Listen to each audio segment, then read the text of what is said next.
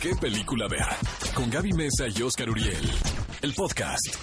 Amigos, continuamos en ¿Qué película ver? Un programa de Cinépolis por XFM 104.9. Vamos a la sección de noticias. Peliculón loco se avecina con El Escándalo. En inglés es Bombshell. Qué mal título el escándalo. Protagonizada por Nicole Kidman, Charlize Theron y Margot Robbie. Les voy a contar algo, amigos. Yo ya vi una miniserie que produjo Showtime eh, con Russell Crowe interpretando a Roger Alice, quien es el cofundador de Fox News. Eh, ¿Qué sucede aquí? Es la historia de este hombre, realmente un visionario.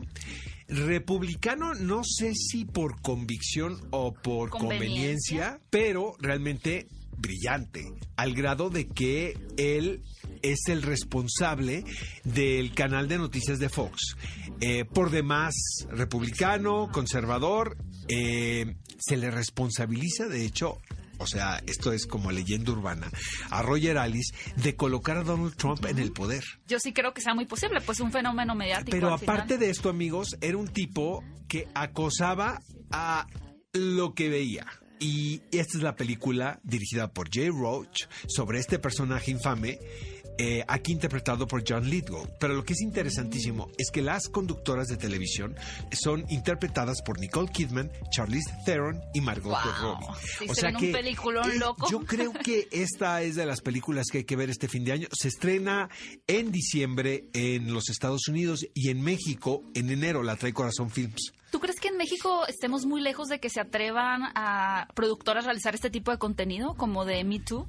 No lo sé. Mira, Yo aquí yo sí, siento que la ventaja aquí es que Roger Alice pues ya falleció. Entonces es mucho más fácil hacer una biografía sin que él la vea, pues y demande a, ¿no?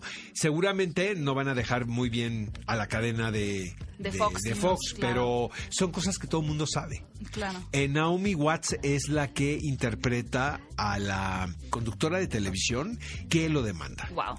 Exacto. Suena muy bien. Oigan, cinéfilos, y fíjense que este fin de semana fue tendencia un hashtag que decía Release the Snyder Cut. ¿Esto qué quiere decir?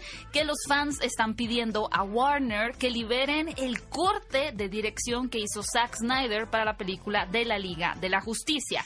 Resulta que esta película que nosotros pudimos ver en la pantalla grande, pues estaba editada Se sin veía, ser se veía, que estaba se ve bastante que estaba catea- editada, sus cortecitos sin, digamos, la decisión final del director. Esto es algo usual que se haga en algunas películas, que se libere el corte del director, que suele ser mucho más largo que la película que se exhibe finalmente. Pero a pesar de la insistencia de los fans y que el mismo Zack Snyder o Jason Momoa, que da vida a Aquaman, han también estado insistiendo por ahí, pues la verdad es que el sacar este corte de Zack Snyder eh, implicaría una inversión de Warner de alrededor de 50 a 80 millones de dólares, lo cual Warner se ha mantenido bastante distante de esta petición y lo más posible es que aunque se haga mucho ruido, pues no vaya a suceder. Yo la verdad, amigos, les confieso que tengo muchísimas ganas de ver ese corte. ¿Sí? Sí. ¿Qué ¿Crees que realmente pueda? A mí Yo sí me gustó la. Liga de la A mí Justicia. te va- yo la pasé bien, o sea, no me parece la peor película de superhéroes que he visto en mi vida, para nada, pero eh, sí me gustaría ver el, el corte de Zack Snyder. Eh, estaban haciendo también tendencia el corte de Big Little Lies de la directora. ¿Ah, sí? Exactamente, Ah. de Es que no Andrea gustó Arnold. mucho. Porque también parece que estaba muy editada por Mm. la cadena HBO. Entonces, eh, pues es, fue muy curioso, ¿no? Este fenómeno.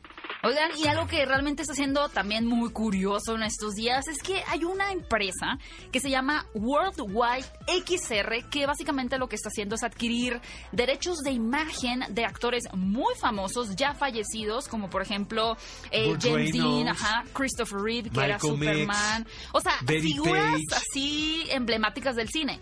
¿Por qué? Porque lo que quieren es que a través de una tecnología revivir a estos personajes, digamos, obviamente de forma digital, más o menos como Está lo que sucedió enfermo, con Will Smith. ¿no? Sí, yo quería saber tu opinión, Oscar. No, no, no, no, sí es como, sí Es está creepy. ¿no? Es- Pues tal vez para una escena, por ejemplo, con Carrie Fisher, esto se pretendía hacer para las cintas de Star Wars o para rejuvenecerlos, es lo que se ha estado haciendo como con Will Smith en la película de Gemini Man.